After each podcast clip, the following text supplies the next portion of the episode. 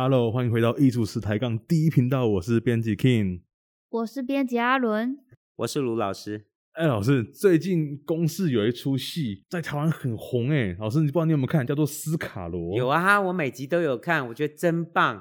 台湾能够拍出这样子的历史剧，而且用了很深的力气去考证，然后他的演员的表演也很到位。那个虽然说它是戏剧，它是改编自一个真实的事件，是但是透过戏剧效果的呈现，嗯、也让我们再一次的让所有的台湾公民去重新看待自己的土地和历史啊！我觉得这真是一个很棒的事情。而且很酷诶，老师，我我其实以前历史课就大概有听过，台湾早期是一个很复杂的多元社会。吴慷仁演的那个角色是混血的，然后他在几个不同种族之间游走，还有包含了外国人，然后平埔族、高山族，还有闽南人跟客家人的互动。就以前都听说过这些人在台湾共同生活，但从来没不知道他们是怎么交流，也不知道是怎么互动的。这戏剧给我们一个不错的想象，诶。哎、呃，对，呃，我有没有跟你们讲过？其实老师刚刚大学毕业的时候，啊、我在恒春工作了半年呢。没有，我不知道。我，知道我在恒春工作，在我二十四岁的时候，我在哪里工作？哪里？就在掐峡，就是那个那个影片里面的柴柴城，就掐峡啦，掐峡旁边的澳湾呐。我在那边工作了半年，是跟我学长在这边一个陶艺家在这边做陶。那个奥玩那旁边就是那个恒春，比如说车城、保利哦，就是这一带恒春、恒春镇上，我就知道啊。我学长好多的朋友，很多都是设顶、社顶或那一带的。那确实那边很多的原住民，或者是有原住民血统的朋友哦。这个是，但是呢，看了这个影片以后，才让我去回想那个时候。呃，我那时候的老板，我的学长在陶艺家，他认识的这些人的过去哦，是这样子的。我们自己在教学，有时候在高中生教历史课，我们都会教到这个罗妹号事件、牡丹社事件，是，但是那个只是课本里面的一个事件而已，根本不可能有这么深刻的去呃看到人和事的细节。哦，你看这个影片里面所看到的是在恒春地区的闽南人、客家人、原住民啊、斯卡罗原住民，还有土生，就是混血的，呃，这个原汉混血的族群，还有清朝的官员，还有洋人。哦，这这这真是一个非常好的机会，让我们再一次深刻的了解自己的过去。然后你以前在工作那个环境是，哎，如果我们类比到剧中的话，大概是哪一个位置啊？是在廊桥十八社其中。廊桥就廊桥就是恒春啊，那么大的地，它有很多地区嘛。对，我刚才说的澳湾呐，后湾就是后来日本人那个牡丹社事件上来的地方，哎，哦，现在是海参馆的那个位置。哦，那个我记得我们那时候那个陶瓷工厂就在澳湾那出来哦。在那个山坡上，后面后面那个山里面，他们那个那个很多都都是那个没有开发的地区。老师，我小时候很常去垦丁的社顶公园爬山，然后呢，看到这部戏之后呢，我才知道原来社顶以前是原住民他们就是聚落的地方。哎，对，其实哦，真的也也很感谢有这个影片，让我们去更深入的了解一些过去我们。我们知道的地方，但是我们并不了解它的历史，我们并不知道过去廊桥这边或者恒春这边的原住民他们的族群和他们发展的历史啊、这真的是一个很很棒的机会，重新去了解斯卡罗这个社群他们的历史。老师，那你看这个戏啊，有有没有什么发现，或者是就是不一样的心得，想要跟我们分享？哦，哎，那个。讲到这边哦，就会跟老师的研究有有一些会有关系哦。哎，那个跟老师的研究有关系，有有有还真有。以前以前我没注意到有关系，是什么关系？那个以前我有做过那个西洋银币的研究，就是台湾出土和传世的西方银币的研究。以前哦，那个我那写的文章有一笔材料是那个恒春社顶公园社顶遗址出土台湾族原住民墓葬出的。文物里面有西方银币的资料哦哦，那个时候哦，我去找那时候，因为那个资料最早是台大的老师他们发掘的，后来那个银币的资料并没有公布，所以我又去请教台大的老师，请问他有没有照片可以呃给我，让我做更深入的研究。是，因为他们那时候调查研究报告里面并没有那个照片，后来台大的这位陈老师就把照片提供我做研究。他那个社顶公园台湾族墓葬的遗址，那个墓葬出土的文物啊，里面那个银币，我就做了比较深入的研究。结果再回到我们今天知道的斯卡罗，对对对，就是龟仔陆社，龟仔陆社就是我们说那个罗妹号事件杀害罗妹号船员的斯卡罗原住民里面的龟仔陆社的原住民，他们的墓葬里面出的银币。哦，这两枚银币哦，其实哦，呃，讯息也很特殊。一枚哦，嗯哼，一枚是年代比较早的佛头银，那个经过辨识以后哦，这两枚就是这个斯卡罗龟仔鹿社他们那个出土的文物很多，也反映出他们对于外来的那个资源哦，他们其实是获得的数量是很多的。嗯，有中国的瓷器，有金属器，有武器。哦，有各式各样金属的装饰品，这些可能都是外来的哦，也包含了这两枚西方的银币。这银币哦，仔细看呢、啊，一枚是所谓的佛陀银，就是我们说的西班牙卡洛斯银币，嗯、还可以看到从银币里面的铭文还可以看到是卡洛斯三世的巴里尔银币。是哦，哎，那一枚银币二十七克，哎，很贵啊，佛陀银啊。以前那个买地就是用佛陀银，这个银币上面哦，我们可以很清楚的看到它的铭文，反映铸造的时间都还很清楚啊。这个银币我们还可以看出它是一七八五年铸造的，一七八五年啊，一七八五年铸造的卡洛斯三世银币，一面就有卡洛斯国王的头像。哦，是佛陀银是指它的特征是什么？币面上有一个像佛一样的头吗？那为什么叫佛头银？就是老外头发不是卷卷的吗？就看起来很像佛祖的那个，很像释迦的头，是不是？哎，肉髻，所以叫佛头银。那因为华人不知道洋人卷头发，所以都叫它佛头银哦。哦。然后另外一边呢，就是很典型的西班牙银币哦，那个立柱还有一个盾牌，上面双城双狮，就是西班牙的国徽的形态。嗯、所以你看。在这个斯卡罗原住民还获得了西方的银，另外一枚银币也很有趣，另外一枚银币的时间就更晚一点，是，是那个墨西哥银币。哦，都是美洲来的，但是第二枚哦，经过鉴定哦，是墨西哥银币。哦，墨西哥的那个银币，它那个银币很有趣哦，一边呢是一只老鹰，另外一边呢是发光的帽子。很有趣吧？发光的发光的帽子，一边是咬着一个蛇的老鹰啊，然后脚下踩的是仙人掌，所以这种银币哦，在亚洲地区哦，在华人地区我们叫百鸟银，嗯，哦，百鸟银币哦，其实是墨西哥共和国独立以后所发行的银币。从上面银币上面的年款来看，一八六二年，一八六二年发的，嗯、就说这个银币发行后的。呃，几年就发生了罗妹号事件。罗妹号事件是一八六七年发生的。对，就是你看，这时间都都蛮接近的。嗯，哦，这枚也是巴里尔哦，就是我们说的 piece of eight，就是巴里尔银币。银币上面呢，它的铭文我们就可以知道，它是墨西哥共和国在一八六二年所铸造的银币。那那个另外一边是那个发光，还有一个帽子，帽子上面写的就是解放。因为墨西哥独立了，哦、从西班牙人的殖民的者手中独立了，他们发行的银币，然后还可以知道它是哪里铸造的。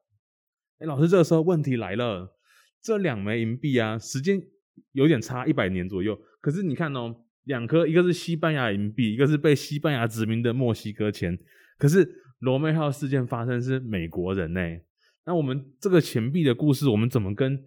剧中的这个状况扣合，应该是这样讲啊，就是说哈，其实应该是说，台湾哦跟那个中国内地不一样，台湾大概在荷兰时代以后就很熟悉西方的货币。所以在十七世纪的时候的台湾，呃，就已经流通大量的西洋的货币，哦，是我们叫番银呐，哦，反而中国本地的银银钱呢，台湾人还不愿意用，他们都要用番钱，所以就是西方的钱币在台湾反而比较流通。而且流通的时间都会相当久哦。嗯，其实你看哦，两个银币，一个是那个卡洛斯银币，一七八五年的；墨西哥银币呢，是一八六二年的，差了几十年。这就反映出这些银币其实在亚洲地区流通的时间是非常非常广泛而漫长的啊。哦，所以这些钱在流通的过程中就。不断的在被交易，就我们现在看到的这两枚，在这龟仔鹿社的社顶的那个龟仔鹿社原住民的墓葬看到的，它都已经流通相当长的时间，所以上面都可以明显的看到戳印纹，就上面有打戳印。老师，打戳印是什么意思？你说打戳印什么意思？那就是说那时候做假的人很多嘛，做假，所以假钱很多。你以为只有今天有假钱啊？古代就有一堆假钱。是要测试它的硬度吗？呃，是测试它的质地，就是说，以在古代哦，那个银币是可以造假的。除了这个看它的外观以外，最好的方法，我们叫锥银撞银之法，就是打戳打进去，看它的硬度和它里面的成分。因为它有一些假的是外面包了一层银，其实里面是铅。你这样看重量都一样，结果是个假的。我记得是不是还可以用用吹的？哦，那个吹的，然后吹那个音就比较不准，真的。讲到这里哦，我告诉你，古代啊，那个你说我们用看的，用吹的不准不准，用敲的，敲出一个凹槽来看它的硬度和成分。说实在这一步，我告诉你最准是什么？拿那个我们叫 XRF，就是非破坏性的绕射分析啊，那个那个机器拿长那个枪一样，照射五秒钟之内就可以知道它的含银量。龟仔路人不会用啊，所以以前人都用咬的嘛，咬看是不是真的赢。在当时，呃，恒春地区的斯卡罗原住民，他们其实已经呃透过交易，透过了各式各样的方式，大量的获得了外来的物资。我们在看这个影片的时候，也看到客家人也去抢那个船。嗯，你说原住民或者他们也会取得这些海难船员的物资。哦，你看他们都会获得什么？哦，这些可能都是透过交易、透过掠夺来的。老师，那除了就是刚刚讲的这个银币之外，还有什么有趣的，就是可以从戏剧里面看到的东西吗？哎，有哎，那个今天我们现在录音的时候，今天礼拜四嘛，是对不对？今天我们今今天我们录音的时候，现在已经播到第四集，就是上个礼拜播的第四集哦。我、不知道你们有没有看。我还没追到哎、欸，那个李先德跟 毕麒麟，老师我不要听剧透，没有啦，不是啦，这已经播过了，怎么叫剧透嘞？这已经播过的 就叫做 描述而已嘛，透描述描述，没有我要讲，要不然我怎么讲？要不然我都讲不清楚。好的好的好的，就是说第四集哦，中间有一个画面很有趣哦，是第四集的时候，那个蝶妹。带着那个李先德和毕奇，李先德是驻厦门领事嘛，就是来处理这个事情的那个很帅的那个，真的好帅哦，那个那个法国的那个那个法比欧，法比欧演哦，帅死了。哦，法比欧跟那个周华健的儿子周厚安，周厚安演周厚安演毕麒麟嘛，他们就去，我看那个拍摄地点在那个小巴厘岛那里。小巴厘岛很好游泳，我以以前我还经常去游。他们在那边去找罗妹号船员的遗体，后来斯卡罗社原住民就准备要是龟仔鹿社，不是不是不是，不是看来就是是，是那个卓奇笃带着龟仔鹿的那个头目一起来的，因为他们拉着他们已经准备要，我我还没看，你你们去看嘛，你去看了就知道。好，我这礼拜好，重点是什么？他们就开始准备要偷袭他们，你看哦。这也显示出哦，他这个那个斯卡罗的制作团队其实很用心呢。是是，我们都可以看到，他们用的枪是不一样的。有没有人发现？我想其实是有有朋友发现的。他们准备要偷袭的时候，的那个那个卓旗笃就跟旁边的那个斯卡罗的原住民的战士说：“打那个向导，就打蝶妹，打掉他。这些洋人我看都没有办法活得出去，但根本就没有打中。”啊，这个是另外一件事了啊。是因为那个火神枪打中了，后面还怎么玩啊？火神枪比较不准，跟这有关系吗？好，我们仔细看，他们用的就是火神枪，所以火神枪打起来是很慢的。火神枪是什么意思？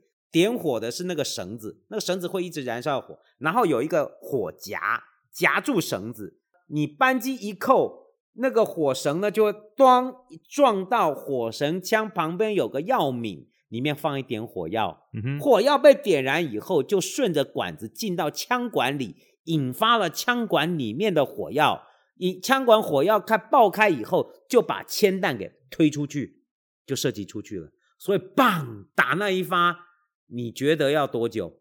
要两分钟。所以说，他那打一发出去要花很久的时间。所以，那个那个镜头，大家仔细再回去看，后面的那个原住民是在拿着通条在下再装下一发，因为你每一发射击的时间是拉很长的。你看嘛，很麻烦呢。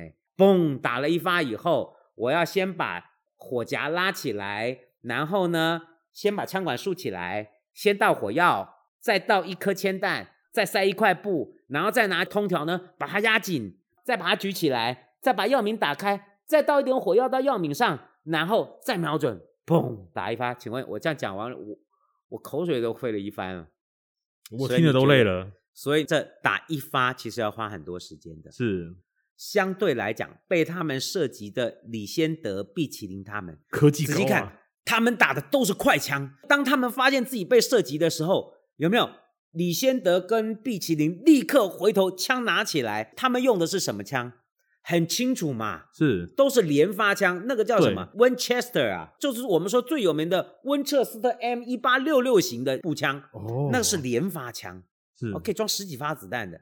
因为这个时候美国那个南北战争已经结束，他们都已经进化成都是打快枪了，而且都是后装填的。所以这种 Winchester 是一发一发可以装到枪膛里面，然后你仔细看周厚安在那个镜头里面，他每打一发，手是往下拉，再拉回来，是换子弹吗？填弹，就是一发打完以后，我再拉一下的时候，弹壳就抛出去。你看，已经是成型的弹药子弹，所以是一颗一颗子弹装，每一颗子弹里面包含了弹头和弹药，还有底火。他打一发以后拉掉弹壳飞出去，下一发填到枪膛，立刻再打。所以他们赶快拉着蝶妹往回跑，有没有？一边立刻射击，他们都不用装弹。毕奇林是不断的枪击拉去射击，他们两个在那个几秒钟合力打出去子弹的数量，不会比这些原住民一起开枪的数量来的少。哦，这很有趣。两把枪而已。所以他们拿的都是快枪，这个其实是很有趣的一个对比。你看原住民所取得的枪，哦，我们看了这几集以后，你你看哦，原住民都不断的跟汉人说，把枪拿交出来，要租地交枪。可是我们看他的枪是好多型，哦、而且很多都是很原始的火绳枪，也我猜也有一些是火帽枪。火帽枪有什么？火帽枪就是它是用雷管击发的。也是一样啦，装一发，然后用一个火帽来击发，打了，太退掉，再装一发，再装个火帽，再打，啊、嗯，叫 percussion lock，就是一发一发打，听起来也好麻烦，对，也很麻烦。所以在里面哈、哦，用最先进武器的，其实就是这美国人他们用那个枪，是，哦，你看这时间也差不多，温彻斯特 M 一八六六型枪啊，不就他发明的时间啊？你说？那个罗麦号事件是多少年？一八六七。你看，这是最新武器拿到亚洲来用。看毕奇林好像很厉害哦。也没有哈，就是拿了一把新枪嘛。啊，不过那个发射的速度，它是在短时间可以射击十几发，不用重新装填弹药，只需要快速的上膛换弹。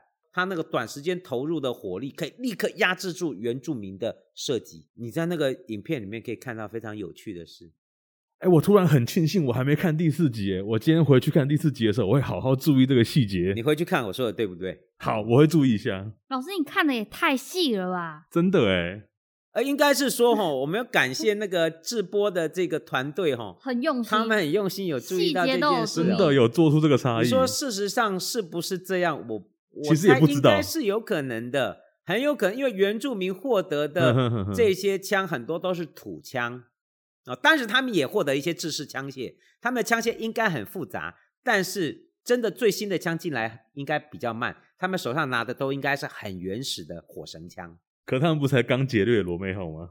罗妹号上有没有可能有高级的枪械？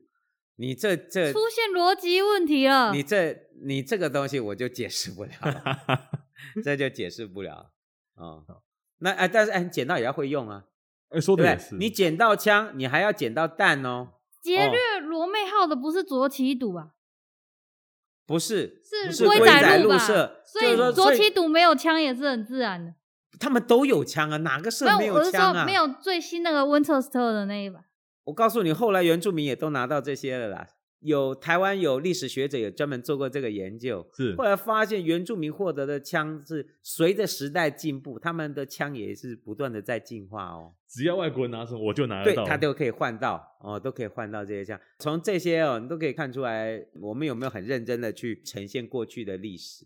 老师，我们现在这个思考播到第四集，希望播完十二集的时候，你这边还有发现什么有趣的心得，也可以跟我们来聊一聊。那我们今天在这边告一个段落，非常感谢大家的收听，谢谢，拜拜，下周见，好，下周见。